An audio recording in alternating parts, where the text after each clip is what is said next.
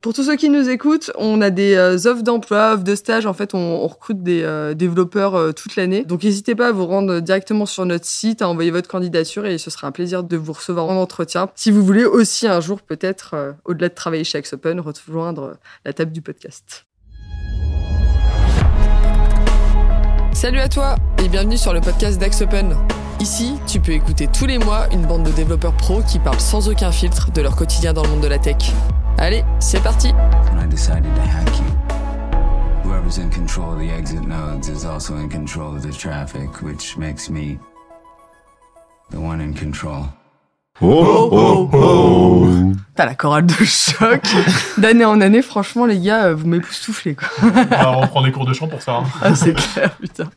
Euh, une nouvelle idée de cadeau pour Noël pour certains autour de la table. C'est un peu méchant, non? Off. Ici, pas de Surtout s'ils font méchanceté. déjà du chant de base. Oui. en plus, vu le mois de novembre qu'on a eu, plein de pluie.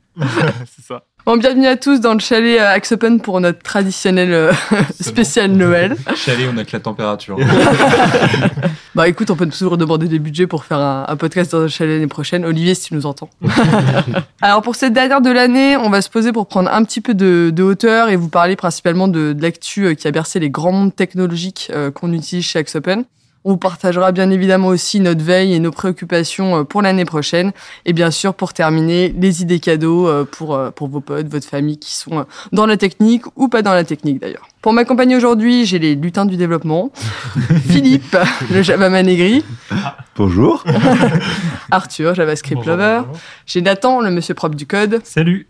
J'ai Jonathan, le PHP man maudit. Salut.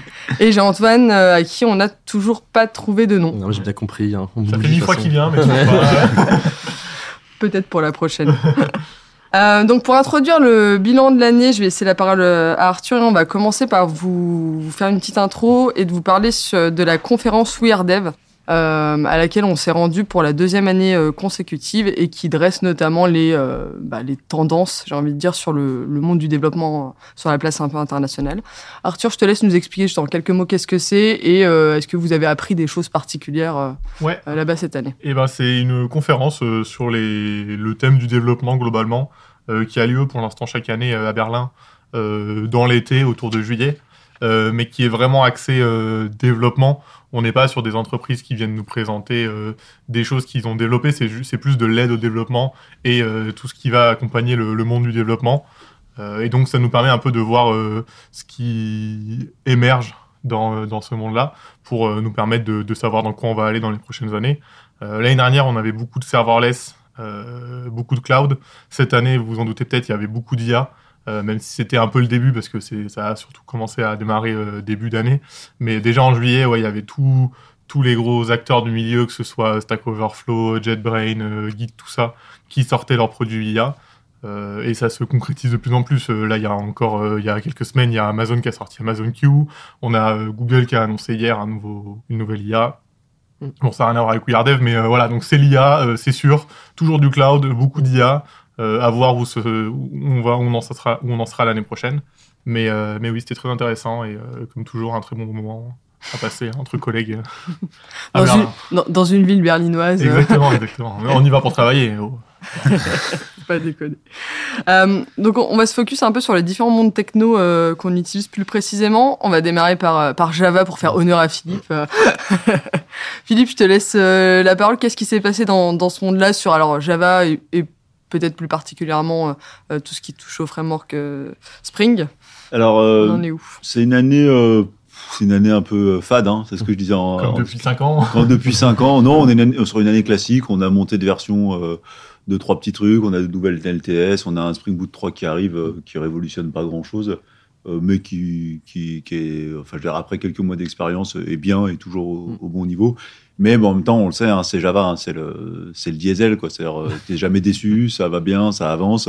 Mais si tu veux des cool features, c'est pas là qu'il faut, euh, qu'il faut aller, quoi. Donc une bonne année. Euh, pas, de- moi, j'ai pas de projection pour l'année prochaine parce que j'attends rien sur l'année prochaine. Il y a rien de, de, de vraiment de prévu. Euh, la compilation native, on en a beaucoup parlé pendant. Ça avance pas beaucoup, j'ai l'impression. Non. C'était beaucoup à la mode. Ouais, c'était euh, beaucoup. En fait, en fait, je pense qu'ils sont des- devant des murs de, problématiques Mm. techniques qu'ils n'arrivent pas à résoudre pour l'instant. Donc euh, c'est un vrai sujet, mais pour l'instant, c'est même s'ils annoncent le support officiel sur euh, Spring Boot 3, en fait, il n'y a pas une seule lib qui fonctionne. Donc, euh, Oui, je me demandais parce qu'on a aussi consacré un, un podcast, bah, notamment avec, euh, avec Nathan sur Spring Boot 3. euh, on parlait des, des premières migrations, etc. Euh, Enfin, ça, ça s'est profilé comment en fait? Vous êtes tous montés et ça s'est bien passé ou? Euh, pas 100% des projets, mais une grande majorité, en tout cas, on essaye.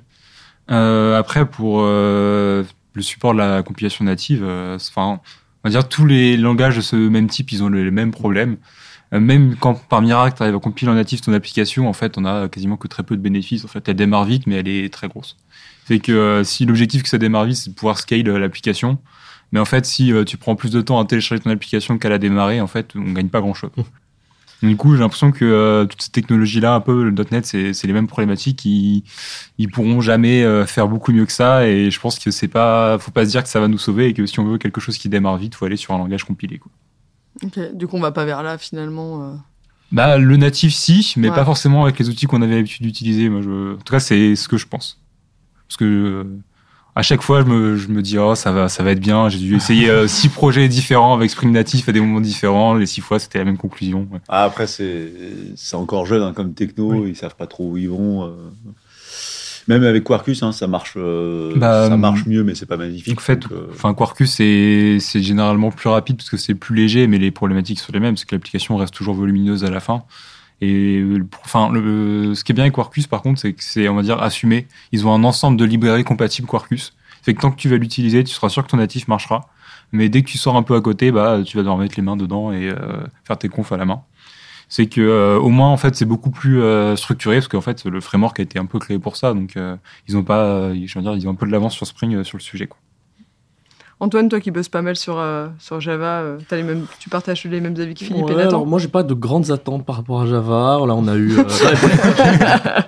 euh, on a eu Java 21 qui est sorti il y, a, il y a 15 jours, donc on imagine qu'il va falloir faire des montées de version petit à petit. Il y a des gros changements. euh. Pas grand chose, c'est pour ça. Est-ce qu'on a envie de monter Non, puis en plus, euh, c'est Java, c'est toujours rétro-compatible, donc on, est, on est bien, T'es on est, tranquille. confort- on est confortable avec Java. Quoi. Donc après, qu'est-ce qui peut nous pousser à monter? C'est le fait que les, les nouvelles versions de, de- de- par exemple du framework Spring Boot ne prennent plus en, con- en compatibilité les anciennes versions de Java. C'est une LTS. Donc voilà. Et, euh, et là, par exemple, là, il y a. D'ailleurs, j'ai dit il y a 15 jours Java qui est sorti. Un peu plus, je crois, Ouais, mais- c'était en début septembre. et c'est plutôt euh, il y a 15 15 jours, jours. par contre. Il y a la dernière version de Spring Boot qui est sortie et qui, elle, prend, euh, prend en compte Java 21. Donc euh, on peut commencer à faire les montées de version. Pour Java 21, il y a un truc qui est vraiment important. Alors c'est, ça reste mineur, mais c'est du coup les, les, les threads virtuels qui permet du coup de créer beaucoup plus facilement des threads et plus rapidement. Et en fait, là où avant on était limité à un thread, c'était euh, enfin un thread Java, c'était un thread euh, CPU. Maintenant, le virtual thread, c'est plus ça en fait. C'est une entité qui peut être en fait un thread, euh, on va dire CPU, peut gérer plusieurs threads. C'est qu'en fait, on va avoir des applications qui, euh, pendant des temps d'attente, pourront euh, répondre à plus de requêtes, pas forcément plus rapidement, mais ils pourront euh, avoir une meilleure charge.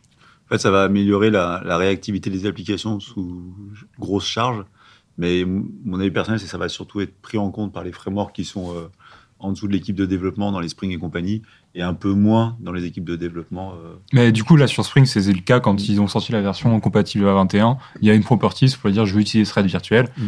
Pour l'avoir testé, ça change, enfin, ça change pas grand chose. Juste, bah, on est dans les threads virtuels et euh, concrètement, l'application a une grande chance d'avoir une euh, meilleure euh, réaction face à à la prise de charge. essayer le, le- la montée en charge qu'on avait fait pour les- le- l'article d'éco, enfin de performance. euh, Le, benchmark. Ouais, c'est ça, pour voir si on a gagné beaucoup euh, quand on stresse vraiment son application sur un très grand nombre de requêtes. Je pense qu'en fait, tu gagnes quand ton virtual thread il est en pause, parce que fondamentalement, ton thread il peut pas gérer deux virtual threads en même temps.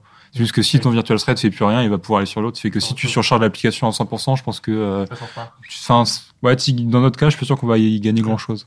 Ok. Mais ce qui est aussi pas mal, c'est que du coup, avec les virtual threads, on peut les créer facilement. Et du coup, pour euh, faire euh, de l'asynchrone sur deux tâches en même temps, on est plutôt pas mal. Parce que que, c'était un peu galère. avant, vraiment, il y avait toutes les couches 13 et voilà. euh. et du coup, là, en fait, juste avec les virtual threads, c'est beaucoup plus simple à faire. Et euh, quand on a, je sais pas, de requêtes euh, HTTP à faire dans notre code qui n'ont aucun lien les unes entre les autres, bah, on peut les faire en même temps, entre guillemets, euh, avec les virtual threads assez facilement. Bon bah, on voit quand. euh, finalement. ouais, finalement, il y a Ça, quand même un petit eu peu de ça, nouveauté. hein. Oui, mais enfin, ça va pas changer la vie. Ça va pas Vraiment, changer le- euh, la fête du monde. Côté, euh, côté Microsoft maintenant, qui est, euh, qui est quand même euh, un des univers sur lequel on, on travaille aussi euh, pas mal. Euh, Nathan, c'est quoi les, les, les grandes news euh, Ça, a pas mal changé cette année ou? Euh, non, bah en fait, euh, Microsoft, euh, c'est un peu, j'ai envie de dire, pour le .NET, en tout cas, c'est un peu la même chose que le Java, c'est-à-dire qu'il y a, je crois qu'ils sont un peu sur la même, les mêmes dates de sortie. Genre il y a .NET 8 qui est sorti il y a quelques semaines, enfin une semaine, je crois à peu près. Et globalement, c'est pareil, l'aspect rétro rétrocompatible est très simple. On passe en .NET 8. Euh, les grands changements, il n'y en a pas tant que ça, quoi. Enfin, ça reste toujours du détail. Euh, ils ont juste sorti un truc qui est assez intéressant et à, à tester sur le long terme. C'est s'appelle euh, .NET euh, Aspire ou Aspire, euh, Aspar, je sais pas comment trop le dire. Mais euh, en gros, l'objectif c'est de faciliter l'interaction entre les applications. C'est-à-dire que si on a un SI qui a été fait totalement en .NET et qu'on veut facilement pouvoir, que ce soit en local ou sur le cloud, avoir des applications qui interagissent entre elles, mais en fait, le, cet outil-là est fait pour ça, pour pouvoir orchestrer facilement les différentes applications avec une couche monitoring.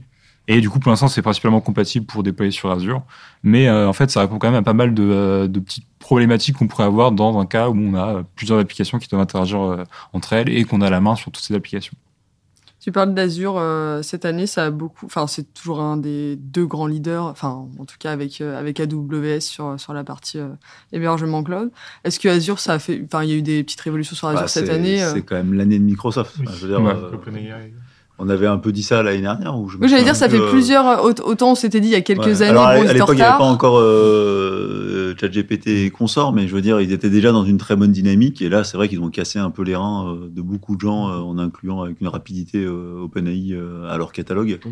Et euh, là, on voit toute la puissance de Microsoft et du nouveau patron qui est quand même, euh, qui est quand même pour le coup un vrai patron tech et qui sait sentir les bons coups. Euh, donc moi, je trouve que c'est une super année de Microsoft. Enfin, je veux dire, on n'a pas eu de problème d'infrastructure sur leurs hébergements.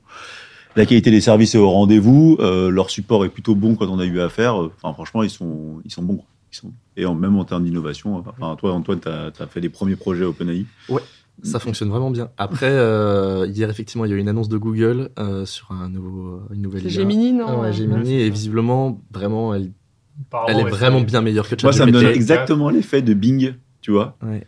Euh, quand il y avait Google. Ils, ils essayent de répondre systématiquement avec Oui. euh, trois mois de retard, tu vois. Ouais. Bah, c'est un peu ce qu'ils ont fait avec Bard. euh, Ouais, après, tu euh, sais, c'est toujours le- était Bard, c'est nul, Mais Ouais. c'est ce qui s'est passé avec ChatGPT, c'est que tout le monde a voulu sortir son IA, que ce soit Mm. Lama avec euh, Mm. Facebook, Bard avec Google. euh, Amazon, ils sont pas mis là-dedans. Ils sont moins, on va dire, euh, tech, c'est plus, euh, ils font plus du, du cloud et du retail. Donc ils ont pas encore leur, euh, ils ont pas leur IA tout court. Euh, c'est peut-être sur là que ça va pêcher justement euh, pour les prochaines années. Et quand tu veux dire Amazon, genre, euh, tu vois, le truc qu'a sorti AWS, euh, tu, Q. comptes, ouais, tu comptes pas dedans? Non, en fait, euh, Q, c'est un assistant. C'est euh, plus. euh, en fait, tu as ton, t'as ton Amazon Q qui est maintenant sur tes, ta console AWS. Et en fait, tu lui demandes des choses et il te répond. Mais c'est plus un assistant en mode euh, j'aimerais créer mon Ouais. serveur, blablabla. Il va te dire tu fais comme ça. Mais c'est pas une API que tu peux appeler pour l'intégrer. Ah oui, ouais, d'accord, niveau ok. Que, que, que ChatGPT. quoi. C'est vraiment juste un assistant qui te sert à utiliser euh, plus facilement euh, AWS. Mais si tu sais déjà ce que tu fais dans AWS, en fait, il te sert à rien. Non, ouais. Donc euh, c'est vraiment pas le même credo. euh.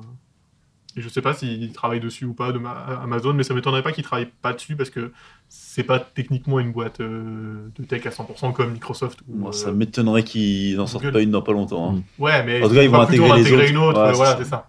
Parce que tu vois, il y a plein de choses comme Mm. Cube, etc. Ils n'ont pas leur propre chose. Ils, ils intègrent Cube, Mm. ils intègrent Mm. des, des, des, des solutions qui sont déjà existantes. Euh, mais ouais, pour l'instant, ils sont un peu en retard niveau IA. À voir si ça va leur faire euh, défaut ou pas. Ça peut, je pense. À suivre. Arthur, tant que t'as la parole. JavaScript, alors Bah, ça évolue plus trop depuis qu'on a nos trois géants qui sont installés. On a Svelte qui est un peu arrivé, euh, j'ai envie de dire sur le devant de la scène, non, mais qui a réussi à se faufiler un petit peu de part de marché sur les, les frameworks. Parce qu'il était svelte ou... Svelte, exactement, c'est un, un beau framework. Non, c'est un peu, ça reprend un peu les. De toute façon, ça fait comme tous les nouveaux frameworks qui arrivent depuis euh, qu'il y a les trois qui sont implémentés, c'est que ça apprend le meilleur de tous les mondes et ça essaye de faire mieux. Parce que c'est compliqué de bousculer les habitudes et les entreprises euh, préfèrent quelque chose qui est implément- implémenté, implanté, pardon, que quelque chose de nouveau. Euh, donc voilà, euh, sinon, euh, côté euh, des trois frameworks, euh, on a eu, euh, depuis Vue 3 qui est sorti l'année dernière, je crois, on n'a pas eu trop de modifications sur Vue. Euh, côté React, euh, pareil, il n'y a rien de nouveau. React, ils font une version tous les 3 ans et il se passe rien dedans, donc euh, c'est stable au moins. Et puis Angular, bah, ils font des versions tous les 2 mois. euh, Mais il n'y a rien dedans. et, euh, si, si, ça fait deux versions justement où il y a des vrais trucs Si, dedans. bah, ils, vont, ils vont changer beaucoup de choses. euh, dans Ouais, notamment dans version. les signaux, ils essayent de se débarrasser de Zone.js qui est un Mm. gros problème de performance. Mm. Et euh, ils ont fait des nouveaux, nouvelles façons de templater son HTML qui, franchement, ça, fait, ça faisait 10 versions qu'on n'avait rien eu dans Angular et là, des vrais trucs, donc euh, plutôt, plutôt content.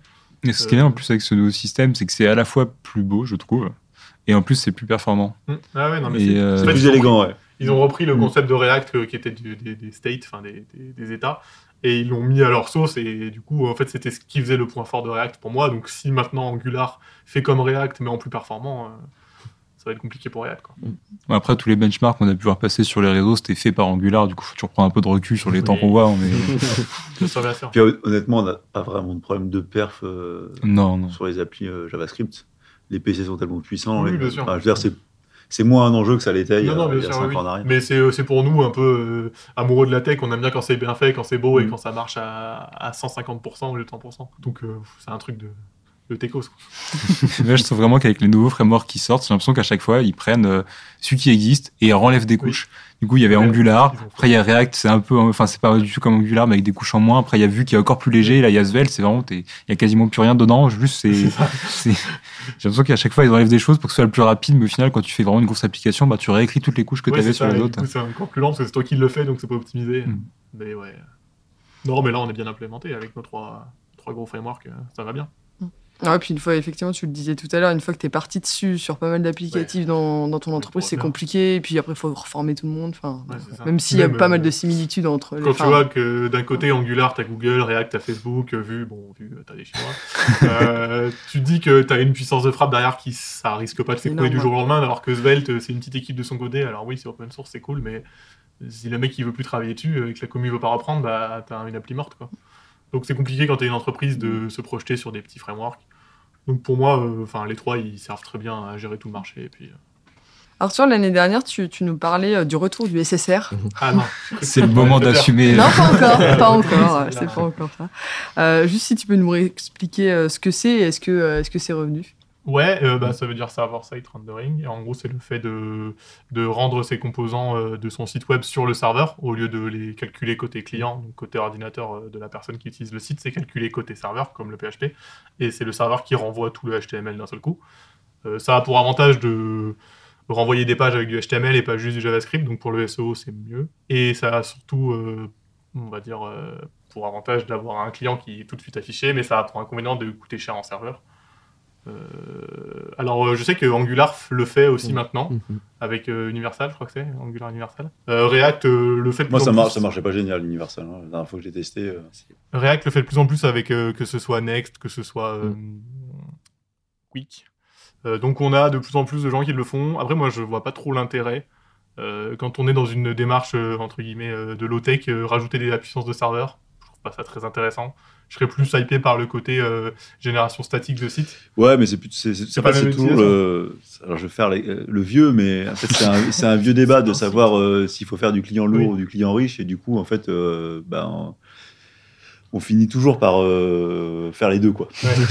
non mais ma- Non, maintenant mais ce qui est là, bien, pendant longtemps, on a dit euh, ouais, on va arrêter de développer côté serveur euh, parce que globalement, ça fait laguer les serveurs et on va calculer tout côté front parce que les PC sont puissants. Et après, on se rend compte bah, ça, a, ça a des désavantages. Donc en fait, une partie du métier dit ah mais en fait c'est débile, on peut recalculer côté serveur. Et là, on est entre les deux, c'est-à-dire on Ouais. essaie de faire du progressif avec un peu côté front, un peu côté back. Ce que je trouve bien, c'est que maintenant, globalement, tous les frameworks font les deux. Donc, euh, avant, euh, où tu voulais, il y a euh, trois ans, tu voulais faire du SSR, c'était PHP ou rien, en gros. Maintenant, tu peux le faire avec du Angular si t'aimes bien, euh, si t'aimes bien garder ton Angular. Tu peux le faire avec ton React si t'aimes bien garder ton React. Donc, je trouve que le fait que, euh, avec un seul framework, tu puisses faire euh, soit ton front en SSR, soit ton front en, en SPA, c'est le mieux, entre guillemets. Après, euh, Mais ça génère pas- quand même une complexité. euh, Ah oui, oui, bien sûr. Mais voilà, t'as le choix. Après, euh, je le ferai pas, mais. Up to you. Ouais, c'est ça. On va passer, euh, parce qu'on peut pas faire un bilan de l'année euh, sans, sans l'oublier. PHP, Symfony, euh, Jonathan, est-ce qu'il y a eu des choses cette année? Oh, mais il fait son petit bout de chemin, PHP, il avance. il avance, il fait sa petite vie. Euh, il y a fin novembre, il y a la PHP version 8.3 qui a été release de PHP. Euh, J'ai regardé un petit peu les nouveautés, ce qu'il y avait de nouveau. Les constantes de classe typée qui sont arrivées euh, sur PHP. Eh ben, Il arrive petit à petit, petit à petit. c'est. Donc avant, on pouvait euh, faire une constante euh, sans typage et dire, bah, fais-moi confiance, c'est du string, et après lui passer un tableau. Maintenant, si on lui met euh, la valeur euh, string euh, en dur, si on met un tableau derrière, bah non, c'est une erreur, c'est un, Hmm. string. Voilà. En Je sais vrai, pas si vous connaissez idée, en hein, Java ou en hein. Mais par contre, t'as l'erreur quand ça s'exécute. c'est déjà trop tard. Oui, parce Une fois que que t'es en du coup, ils sont- déployé, Nathan, ils sont quand même en avance sur Python. ils sont en avance sur Python. Bah non, je sais pas. Non, après, en, en autre fonctionnalité, aussi euh, l'attribut euh, override qui arrive, en fait, tout comme, euh, tout comme Java. et euh, un, outil de, de random qui, à ce qui paraît, très fiable. Pas testé encore, mais il faudra, faudra tester. Et, euh, et voilà. Après, sinon, niveau version, euh, bah, PHP 7.4 est officiellement mort depuis, euh, depuis un an, y compris PHP 8. Donc maintenant, c'est la version PHP 8.1 qui est en LTS. Et niveau framework Symfony, donc le framework qu'on utilise ici chez Axo, on a la version 6.4 qui a été release il y a pas longtemps, en même temps que la version 7.01 qui est la dernière, mais c'est la LTS qui est en 6.4.1 qui apporte pareil son petit lot de nouveautés. Antoine, t'as testé un peu, toi? Oui, on a testé. euh, on a testé. Bon, en fait, globalement, c'est que des améliorations de performance. Hein, aujourd'hui, Oui. hein, c'est surtout ça. euh, parce qu'il y a du boulot sur, ce, sur cette partie-là. Et puis euh, de l'amélioration de compatibilité avec Doctrine, etc. Mais euh, pas, pas, pas grand-chose de plus. Ouais, mais ça fait son petit bout de chemin. Oui. Puis après, de toute façon, euh, PHP tend vers, euh, vers le typage fort, vers, vers Java. Donc... Il faut t'allais dire la mort. non, pas encore. Pas encore. D'ailleurs, j'ai regardé les stats avant de, Non, mais- avant de venir. à- Ouais. On a encore 79% euh, des sites web qui sont en PHP. Ouais, dont C'est 70 WordPress. qui sont en WordPress. Et d'ailleurs, la dernière version de WordPress, non. Non, mais on- moi, je trouve qu'on voit bien que sur les langages. Alors, euh, je pense qu'il faudra qu'on parle de Python. Je sais pas si tu l'as prévu dans ton truc. Il y a un moment, il faudra qu'on en parle euh, là-dessus. Mais sur les langages dont on parle ici, les langages euh, matures, côté euh, développement d'API, ce genre de choses, bah, c'est un peu comme vos téléphones portables. C'est-à-dire qu'il n'y a plus de nouveautés vraiment euh, fracassantes parce que, parce que ça marche, quoi. Mhm. Parce que ça marche. Donc, euh, il n'y a plus de, de folie, euh, de folie extravagante sur, euh, sur les, les 3-4 langages dont on a parlé ici. Il y a, il y a de l'activité, mais ailleurs. Il y a de la recherche un peu ailleurs actuellement. Oui, c'est ça, parce que les langages en eux-mêmes, bah, ça évolue, mais voilà. Quoi. Avant de passer euh, justement à, à un peu peut-être nos préoccupations, effectivement, et les langages, euh, je sais pas si on va parler de Python, de Rust ou, ou autre après. Ouais, j'aurais Euh, parlé de Python, serverless. Je pense qu'il faut quand même qu'on aborde Ouais, le sujet. qu'on euh, qu'on fasse le tour après. Avant ça, parce qu'on a un dernier tour techno à faire, et je le vois lever les bras, parce qu'il est heureux. Flutter non, bah, ça fait 3 ans que j'en parle et on a enfin oh, ça un- fait, ça- je pense que ça fait plus. Non, ça, Ça fait fait plus. Ça, ça fait 5 fait ans cinq qu'on en ans. parle.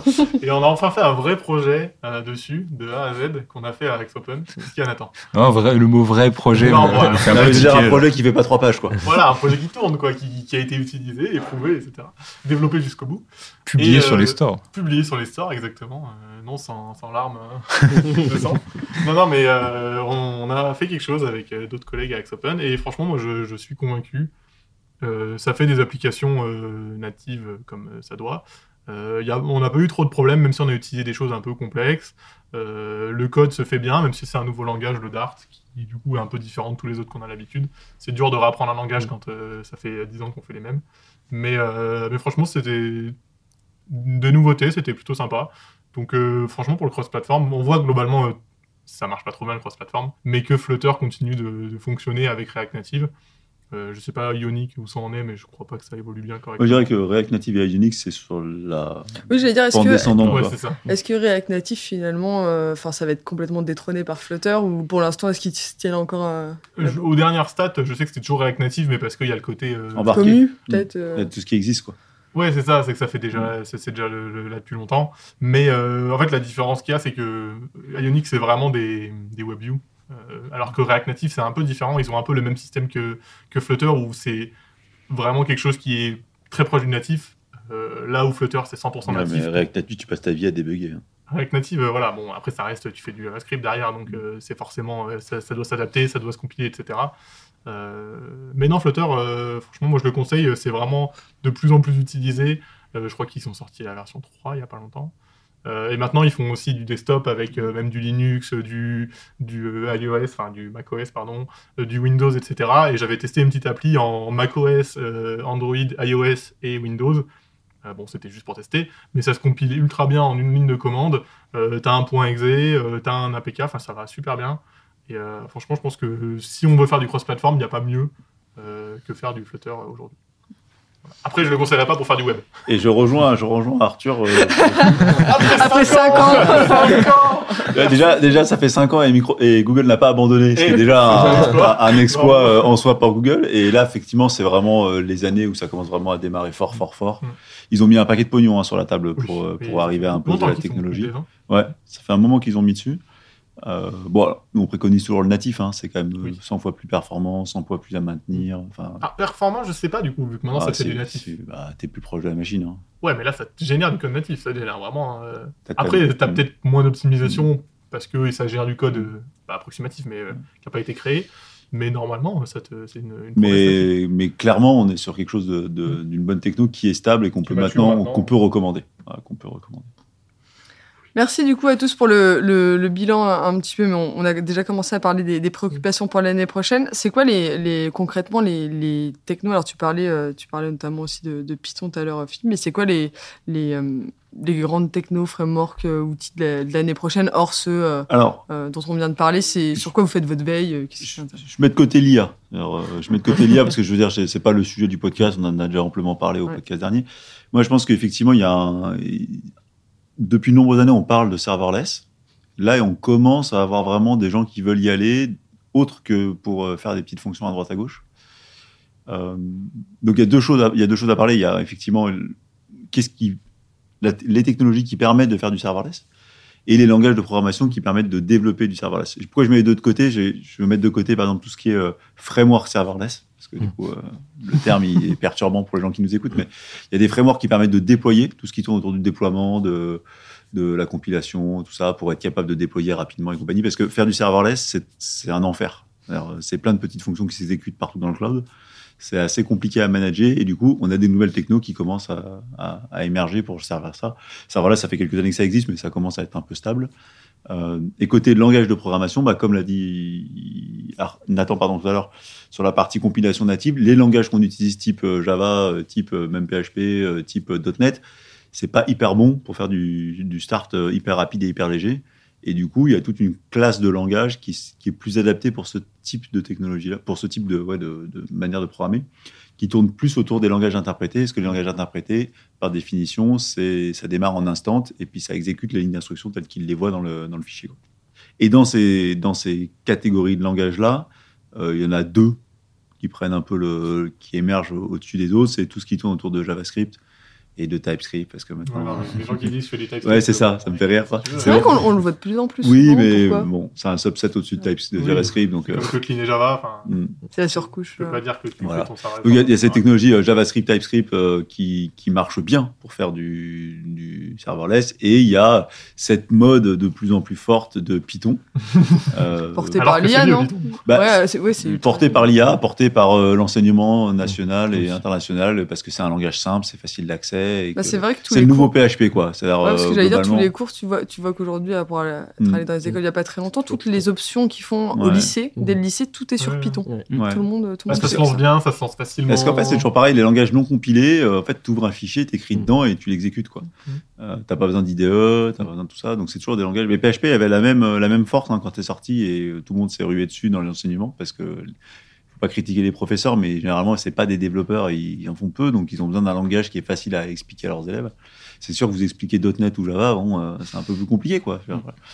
Donc, euh, donc c'est la mode, c'est la mode. On peut pas dire autrement que c'est la mode. Ça a des avantages, euh, comme toutes les modes, mais mais ça devient un sujet qu'on peut pas négliger. Alors, d'informaticien à informaticien, c'est une hérésie de faire du Python pour faire du développement, parce que ça n'a pas été pensé pour ça. Ça a été pensé pour faire de l'admin 6 et que c'est pas hyper performant, malgré tous les gens qui vont nous tracher autour de cette table et, euh, et qui nous écoutent. Mais euh, ça, ça devient la mode. euh, de, ça devient la mode. Moi, je m'arrache les cheveux là depuis une semaine. Un enfer. Bah après, on est peut-être trop vieux. Hein, c'est toujours pareil. C'est euh... Ah oui, c'est trop vieux, euh, Antoine. Antoine, t'es trop vieux. Non, mais en fait, euh, j'arrive de Java où tout est archetypé et euh, là, j'arrive sur Python, je fais tout et n'importe quoi et ça passe. Donc, c'est très satisfaisant, très agréable. Mais en fait, je me rends compte que si je type pas, bah, Ça explose de partout. Ouais. Il Et n'y a donc pas une là, version, il n'y a pas genre TypeScript, genre Type Python. Mais du coup, ou- là, je, je- je m'en sors. J'arrive à typer mes choses maintenant en poussant un peu le truc. J'arrive à faire des getter setters. J'ai poussé le, au maximum. Je fais des DTO tout. Enfin, je fais comme si j'étais en Tu Java. peux faire Et des j'a- classes dans Python? Eh ouais, tu verrais ce que je fais. Et j'arrive à trouver quelque chose chose de Moi, pas je mal. dirais que c'est un peu la même chose que ce que tu disais. C'est-à-dire qu'en fait, on fait toujours la même chose en informatique. C'est-à-dire, euh, c'est compliqué, euh, donc on fait un framework qui est compliqué, qui permet de bien sécuriser tout ça. Et puis il y a un mec qui dit, oh, c'est trop compliqué, on va refaire du simple. Donc il fait du simple. Il C'est en- compliqué. et après, il a du truc. Donc au bout de 10 minutes, c'est la gabegie. Donc on recommence à complexifier. Et PHP a fait ce truc. C'est-à-dire que au début, c'était parce que c'était euh, super simple à utiliser. Puis maintenant, ça devient euh, bah, comme tous les autres. C'est aussi compliqué que Java. Ouais, que et du coup, bah, Python, on va, on va faire le même trend. C'est-à-dire qu'aujourd'hui, c'était un peu simple. Maintenant, ça va devenir compliqué parce qu'en fait, c'est vite fait rigolo de, manu- de manuellement euh, checker tes entrées, mais au bout d'un moment, t'as envie d'un vrai framework. Donc voilà. Mais c'est l'éternel recommencement de notre métier. Eh oui. C'est mon côté aigri, là. qui revient d'année après année. Ouais, je suis assez d'accord. Je trouve que en fait, chaque langage, à chaque fois, se rend compte qu'en fait, le, le- le paradigme de base qu'il a choisi com- répond pas à toutes les problématiques. Et du coup, essaye de les combler au maximum, sauf que ça, ne marchera jamais. Ça, va marcher, mais ce sera toujours moins bien que ceux qui sont partis avec un paradigme, euh, celui qu'on a besoin. Et du coup, on se retrouve toujours après une course de quelque chose qu'on ne pourra jamais gagner. Alors voilà, enfin, je trouve que je sais pas comment dire, mais tu vois, le PHP qui se remet à typer au maximum et qui essaie d'a- d'arriver à quelque chose qui est plus ou moins compilé, entre guillemets, alors que par définition, c'est compilé à la volée. Enfin, je trouve ça toujours un peu aberrant de se dire, bah, si tu fais du PHP, tu fais le choix de te dire que ça va être compilé à la volée, quoi. Si tu veux faire les deux, euh, Mais les frameworks font chose, pareil, quoi. hein. Les frameworks font pareil. Ils partent avec un paradigme, puis au bout d'un moment, ils finissent par faire tous le même, quoi. Mais je pense qu'ils font ça pour essayer d'avoir une majorité de personnes qui, euh, qui pouvoir les utiliser, parce que c'est là où ils ont un avantage, mais c'est c'est un peu incohérent. Je trouve que ça donne lieu, du coup, des fois, à des discussions un peu, un peu lunaires, un peu linéaires. De toute façon. Nathan, tu vas commencer à devenir aigri. Hein. Ça le Mais- propre de l'aigri. Faut qu'il arrête de se mettre à côté de Ah Philippe. tu non, sens que ça, se déteint- pareil, ça là, Non, mais en fait, de manière générale, tu te demandes pourquoi on met des années à devenir perfectionné, d'avoir un framework qui marche, et un mec, il sort un nouveau truc en disant, allez, on va tout refaire euh, dans un autre langage. Pour des gains qui sont euh, substantiellement nuls, tu vois. Mais là, juste parce que ça démarre vite, quoi. Serverless. Mais du coup, l'année prochaine, vous pensez qu'il y a- enfin, qu'on va potentiellement euh, refaire des applis pour aller vers du serverless, etc. Ou ça va Alors, plutôt a- être des nouveaux projets qui vont être Je pense butés, qu'on euh, on va pas en discuter aujourd'hui parce que c'est assez compliqué comme Ouais. sujet de savoir qu'est-ce qui est éligible ou qu'est-ce qui n'est pas éligible à des applications serverless. Comme d'habitude, nos amis consultants de Reuters te considèrent qu'on peut tout redévelopper en serverless en 10 minutes. Donc, ils vont voir les clients, ils te disent ça. Les clients viennent nous voir en disant on va redévelopper des applications gigantesques en serverless. La vraie vie, c'est qu'il y a des cas dans lesquels c'est très pertinent de faire du serverless, dans les applications grand public, gros volumétrie, tout ça. Dans 80% des applications de gestion, des, des applications classiques, ça n'a absolument aucune plus-value autre que euh, complexifier la maintenance. Mais ça pourra en fait euh, refaire un- l'objet d'un podcast d'explication en détail de qu'est-ce qui est éligible ou non à la partie serverless. Ouais, je pense que ce qui manque surtout à la partie serverless, c'est des outils pour structurer le tout et que euh, en fait la la complexité du code et l'interconnexion entre tout ce qui va être fonction, etc., ne va pas poser problème. En fait, je trouve que très vite, si on veut faire une application complexe en serverless, ben, on se retrouve à avoir euh, 15 000 projets avec 15 000 fonctions dans tous les sens et euh, ça nous Et ça manque. devient complexe. Ça devient vraiment complexe et ça nous manque vraiment d'un d'un outil qui soit là. Enfin, j'ai aucune idée de ce qu'on va pouvoir proposer. pour un Mais- framework serverless. Mais même, mais même avec ça, je trouve que ça, ça suffit pas. genre. Ah oui, non, c'est pas assez. Et je, je pense qu'on manque d'outils pour pouvoir faire justement des Mais applications ça, complexes. ça me donne le même effet que tu sais le mec qui te dit oui mais euh, par exemple si je démarre un projet Java je vais mettre une demi-heure alors que si je démarre un projet Python ça me met une minute. J'ai envie de lui dire oui mais en fait dans un projet Ton truc, il va prendre 200 jours, t'es pas à une demi-heure près. ouais c'est ça et puis en fait euh, je veux dire ce que tu gagnes mais ce que tu gagnes au début en fait ça, ça change rien pour la suite. Oui. Et, et souvent, on pense que la vitesse de développement dépend de la facilité avec laquelle on écrit le code, mais en fait, c'est absolument pas vrai. hein. On perd 90% du temps à débugger des applications. hein. On ne perd pas de temps à les créer. Quoi. Donc en fait, essayer de gagner du temps sur la production de code, c'est- c'est en soi ne pas avoir compris le, le cycle de vie d'une application. Et surtout, si moi, une personne vient me voir et qui me fait la comparaison entre Python et Java et qui me dit pour écrire un script, je prends 30 minutes en Java, je dis bah c'est normal, c'est pas fait pour. c'est ça. Écris ton script en Python, il y a aucun problème avec ça, quoi. Dans les autres préoccupations, pour, euh, pour boucler un peu là-dessus, tu as parlé vite fait de maintenance, euh, Philippe. On a pas mal parlé, notamment cette année, euh, nous, de tout ce qui était un peu euh, euh, informatique durable, etc. bon, qui vient peut-être un petit peu euh, à contrario de tout ce qu'on fait en IA, euh, notamment. Euh, est-ce que est-ce qu'aujourd'hui, c'est c'est un sujet qui est beaucoup plus compris, entre guillemets, dans le monde du développement, où on pris en compte tout ce qui tourne autour de l'éco-conception, de faire les choses de manière à ce qu'elles soient maintenables sur le long terme. Est-ce que... euh, est-ce que, euh, est-ce qu'aujourd'hui les gens sont assez matures et vont vers, euh, vont vers là? Alors, j'ai peut-être, on a peut-être un tropisme parce que nous, on en parle beaucoup aux clients, on en discute, mais en tout cas, les applications qu'on fait, je trouve qu'elles sont beaucoup moins jetables qu'il y a 10 ans en arrière. C'est aussi parce qu'il n'y a pas eu de rupture technologique forte. Le- les moments où les frameworks JavaScript sont sortis, il y a eu des ruptures qui ont finalement euh, caduc tout ce qu'on avait fait. Et comme le disait euh, Arthur euh, ou euh, Nathan, il se passe rien côté JavaScript aujourd'hui. Dans la, enfin, en tout cas, dans la manière dont on développe cette application, il se passe pas grand-chose. Donc ça veut dire qu'on est sur une traîne où il y a encore, moi je vois pas de rupture technologique avant au moins 5, 6, 7 ans. Donc ça veut dire qu'on est, on a la possibilité de maintenir proprement nos applications. Vous avez des préoccupations, des choses auxquelles vous vous dites que vous allez vous intéresser l'année prochaine ou vous restez flat euh? Oh, le silence Je sais pas qui va commencer à parler en premier. Là, je pense que je vais encore revérifier six fois si jamais euh, la compilation Ouais. native est pas bonne. ça, ça va marcher Moi, j'ai déjà fait mon, mon projet Flutter, donc c'est bon, là, j'arrête. hein. C'est la fin des rêves technologiques. Non, moi je parce qu'on n'a pas forcément les- le même job au quotidien, mais moi j'ai un gros focus sur euh, le niveau des développeurs avec euh, l'introduction de l'IA.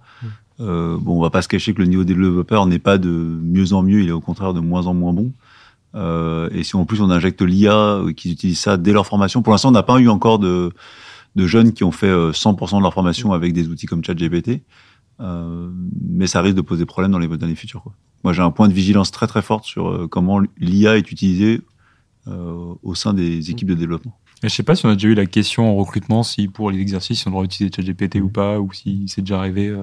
Bah là, Arthur a donné les premiers cours où il y avait déjà ChatGPT Ouais, et les, ga- avec, les gamins ils faisaient ça. Quoi. Copilot, euh, en fait ils, ils utilisent GitHub Copilot comme le, le- comme leur IDE leur propose. Donc en fait leur IDE leur propose de d'auto-compléter la phrase, ils le font sans même réfléchir de si c'est pertinent ou pas. Et en fait on se retrouve avec des gens qui font juste tab tab tab tab tab, ils se retrouvent avec 200 lignes de code. Ça marche parce que Ça marche. ça Dans, marche dans le cas simple de l'exemple, ça marche parce Ouais, qu'en fait, parce dans, que dans un exercice de cours, ce c'est facile. faire, mais en fait, ça marche pas dans 80% des cas. C'est pas performant, c'est immonde. Mm. euh, Enfin, c'est- c'est assez triste. Et en fait, tu leur demandes s'ils ont compris ce qu'ils ont fait, et non, juste ils font table, ça marche. Parce qu'en fait, Copilot a une meilleure connaissance qu'eux, par défaut, mais, euh, mais pas le contexte. Je trouve que le, le ça marche, c'est la pire justification. Bah c'est- je préfère que ça marche pas et que tu m'expliques pourquoi ça marche pas, que ça marche et que tu m'expliques pas pourquoi ça marche. Mais oui, c'est c'est assez, euh, assez triste. Mais euh, moi, j'ai plus une pensée à tous les profs qui, je sais pas comment ils vont devoir, surtout, Ah. pas forcément l'informatique, mais plein de métiers de tout ce qui est euh, création de texte, etc. Je, je sais pas comment ça va être. euh, Ah bah, quand tu dois rédiger un rapport, euh, par c'est- exemple, là c'est C'est compliqué. magique, quoi, euh, ChatGPT, donc euh, ouais. Ah, je sais pas à quel point tu peux le détecter pour le coup. euh. Bah, impossible. Tu peux lui demander de, re- de reformuler à l'infini, ChatGPT, donc euh, par définition, Mhm. s'il peut reformuler, on pourra pas savoir que c'est lui. Je crois qu'il y avait une petite guerre entre les outils qui arrivent à détecter c'est du ChatGPT, Ouais. du coup tu le repasses dans un autre outil qui lui bypass le truc. En fait, c'est une guerre infinie. De... Faut trouver le dernier outil qui est pas détectable. Si on se base juste pour terminer, euh, pour terminer là-dessus avant de, de parler, euh, de parler cadeaux, euh, Philippe, l'année dernière, on, si on prend un petit peu de hauteur, euh, on se disait qu'il y aurait sûrement un froid dans le monde de la tech. Euh, est-ce, que, est-ce que cette année, est-ce qu'on commence à avoir un petit peu une, une, une baisse de tension sur, le, sur ce marché qui est... Alors, euh, oui. Euh, cette année, il y a d'énormes entreprises qui ont licencié des quantités astronomiques de personnes euh, dans le domaine de la tech. Les, les big tech ont licencié massivement. Pas plus tard que la semaine dernière, Spotify a mis sur le carreau euh, 1500 mecs, je crois, un truc comme ça, un tiers de leurs effectifs, un truc assez, assez violent, je crois. Euh, donc oui, ça licencie euh, à tour de bras. Ça licencie à tour de bras pour l'instant beaucoup dans les startups et les grosses entreprises qui bénéficiaient des levées de fonds euh, très conséquentes. Il n'y a pas encore de mouvement de faux, en tout cas on le sent pas dans les entreprises, euh, j'ai envie de dire, euh, classiques. Mais euh, c'est en train d'arriver. Il y a un refroidissement clairement dans le monde de la tech, mais qui est normal. Hein, c'est un cycle. Hein. Dans un moment, ça s'est un peu emballé. Les salaires sont un peu emballés. N'importe qui a embauché n'importe qui pour faire n'importe quoi à des tarifs hallucinants. Euh, on va revenir à une saine gestion et je pense que l'année 2024, ça va être une consolidation euh, là-dedans. C'est pas la meilleure année pour les, nos jeunes auditeurs euh, qui arriveront sur le marché du travail, je pense. Bon, bah là, tu jettes un froid. non, mais je veux dire, c'est sûr que moi j'ai démarré en 2008, donc euh, bon, on peut pas dire que c'était une super année, mais je veux dire, ceux, ceux qui démarrent l'année prochaine, c'est pas la meilleure année. Bah, c'est Pas C'est pas la pire non plus. c'est pas la pire non plus, mais je veux dire, ils quand ils ont attaqué en 2000, les gens qui ont attaqué en 2020, euh, ouais, ouais, bah, c'était pas le même contexte, effectivement. ouais. Tu Yes. savais écrire ton nom, t'étais embauché, quoi. Euh, pour finir ce, ce podcast, on va partager, bah, comme d'habitude, un peu nos idées cadeaux. Alors, autour de la table, qu'est-ce que vous allez faire pour Noël et euh, qu'est-ce que vous allez offrir? Nathan? Ouais, j'avais plus une idée de cadeau de offrir pour des gens tech. En vrai, je me suis rendu compte il y a pas longtemps j'avais commencé à utiliser une petite thermos pour le café. Parce qu'en Ouais. fait, je me fais souvent des cafés et j'oublie, je m'en suis fait un et au moment où je le bois, il est froid. En fait, une petite thermos où je peux mettre mon café dedans. Deux heures après, je le rebois, il est toujours chaud. Et en vrai, ça coûte pas très cher et c'est assez pratique. Quoi, c'est ça, euh, petite recommandation de- d'idées de, cadeaux euh, pour des techs qui boivent beaucoup de café en général. Ce qui est le cas de beaucoup de monde quand même. Oui. J'en vois pas mal euh, dans l'open space. euh, Bon, le budget café est pas mal ici, je pense. Et puis big up à Alex qui oublie ses tasses de café froides Un peu partout. Mm, mm, mm. Souvent dans la machine à café d'ailleurs. hein. Arthur, toi, tu, tu vas offrir quoi? J'ai pas encore euh, fait mes cadeaux, je t'avoue. euh, je je- je m'y prends de plus en plus tard. euh. 7 décembre. Ouais, ouais, non, mais oui, je sais. Bah, en fait, en, en vrai, il y a, a 5-6 ans, j'adorais faire des cadeaux. Et en fait, à force de faire des cadeaux toujours aux mêmes personnes, bah, on a plus trop d'idées originales. Je peux te dire, j'aime maintenant, j'aime plus trop donner. J'ai genre. plus trop donné. Non, c'est pas ça, c'est qu'en fait, t'as fait tous tes cadeaux ultra originaux et en fait, au bout d'un moment, bah, tu tournes vite dans la même chose, donc euh, c'est un peu triste. Mais sinon, j'ai une- découvert un truc hier. Je sais pas si t'en as entendu parler, Nathan, ça s'appelle Paxo. C'est un, en gros, c'est un téléphone open source. En gros, c'est un, enfant de 16 ans qui euh, a fait un téléphone open source. En fait, ce qui se passe, c'est que il voulait recréer un téléphone de, zéro. Et donc, en fait, il a appris l'électronique, etc. Et il est sorti avec un téléphone open source où, en fait, euh, lui, il a développé la carte euh, électronique. Et en fait, il, indique les, les choses à acheter. Et en fait, tu peux monter toi-même ton téléphone. Et tu as un téléphone utilisable dans le sens où tu peux appeler, envoyer des SMS, euh, aller sur Internet. Et c'est aussi le système, l'OS, c'est lui qui l'a développé. Et en fait, c'est une OS qui est développée en Lua. Et du coup, tu peux faire tes propres applications. Euh, et en fait, c'est 100% open source. Si, on- vous allez sur son GitHub, vous pouvez euh, commander des pièces pour vous-même monter votre téléphone. Ça vous coûtera à peu près moins de 30 euros. Et en fait, avec ça, vous pouvez, créer votre téléphone. Et, je trouvais l'initiative ultra intéressante dans le, dans, le, dans le fait que pour 30 euros, tu peux avoir un téléphone utilisable. Euh, même s'il faut le monter soi-même, il faut des connaissances en électronique, il faut euh, pouvoir souder les composants. Mais, euh, mais c'est super intéressant, je trouve, de, de, de montrer aussi euh, aux jeunes gens ou même aux gens qui connaissent rien comment fonctionne un téléphone, euh, comment fonctionne l'électronique, euh, comment fonctionne la programmation, parce qu'en fait, il y a tout dedans. Et ça reste un outil, le téléphone que tout le monde a et qui paraît entre guillemets inaccessible. Enfin, on s'est jamais vraiment demandé ce qu'il y avait dedans et comment La ça marchait noire. vraiment. Et en fait, lui, il l'a fait et il l'a même recréé et je trouve ça vraiment impressionnant.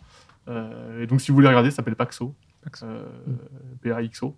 Et c'est super intéressant. Et là, il travaille sur une nouvelle version euh, avec la 4G, parce qu'il faut savoir que ça n'a rien à voir, mais le module 2G coûte euh, 2 euros alors que le module 4G en coûte 30. Donc euh, voilà. Eh ben, chapeau parce que. Bah, c'est un peu dur ça. à offrir, mais euh, ça peut donner des idées. euh, voilà. Non, mais c'est bien en vrai hein, comme initiative et tout. Enfin, Je trouve ça ouais, super. Et puis même euh, après, l'idée, je pense que lui, c'est aussi de proposer euh, un kit DIY, de créer son téléphone, euh, même si, bon, après, euh, ça, ça pose des questions au niveau normes, etc. Mais, euh, mais ouais, l'initiative est super intéressante et le fait d'avoir un téléphone open source, c'est invraisemblable. Quoi. Il devrait pas avoir trop de mal à trouver du travail, lui, je pense. Non, je pense qu'il a 16 ans déjà, à mon avis. euh, Je sais pas s'il va faire des études après le bac, mais à mon avis, euh, il est déjà bien parti dans la vie.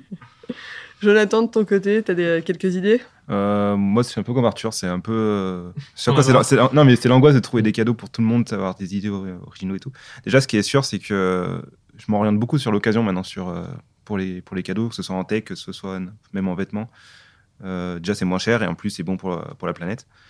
Et, euh, et sinon, une idée que là, je viens d'avoir, c'est euh, une porte d'entrée pour le, pour le développement, c'était les Lego, mais les Lego NXT. Alors, je sais pas si ça existe encore, si ça, si ça a changé de nom. Avec les robots. Avec les robots, voilà, donc c'est une grosse brique en fait de, de programmation. Derrière, moi je me rappelle, j'avais appris ça en troisième au collège, où en fait on apprend à coder mais avec des blocs pour euh, manœuvrer des, euh, des servomoteurs, des, euh, des, des moteurs, des, des capteurs et tout. Et on peut faire des, des petites voitures, on peut faire des, des grues, on peut faire plein de choses avec. Et bon, c'est un peu c'est un peu cher pour le coup, mais c'est une belle porte d'entrée pour le, pour le développement. Si jamais vous avez des enfants, vous voulez leur offrir ça pour Noël. Et sinon, après, bah, donc, idée, de- idée cadeau traditionnelle, une PS5. Normal. si ma copine écoute. Voilà. Philippe, de ton côté Alors moi, cette année, je suis pas mal euh, partisan d'offrir des trucs euh, un peu dématérialisés. Et en fait, un, un truc que j'aime bien offrir et qui, qui est assez simple et qui en fait, qui fait plus plaisir qu'on ne le pense, c'est des abonnements euh, à différents services numériques. Je vous dis n'importe quoi, mais vous avez un... Tu Quoi Non, mais tu vois, par exemple, tu as un pote qui est un peu fan de sport, tu lui offres trois mois de l'abonnement de l'équipe. En fait, il est hyper content parce que c'est des trucs que les gens se payent pas. Tu peux y mettre le prix que tu veux parce que globalement, c'est toujours 10 balles par mois et puis tu multiplies par le nombre de mois que tu veux y mettre. Et en fait, ça fait plaisir aux gens, tu vois, tu leur abonnes, euh, tu l'abonnes, je sais pas quoi, à n'importe quel journal, à tout ça. Parce que c'est des petits trucs, tu vois, c'est genre 4, 5, 10 euros.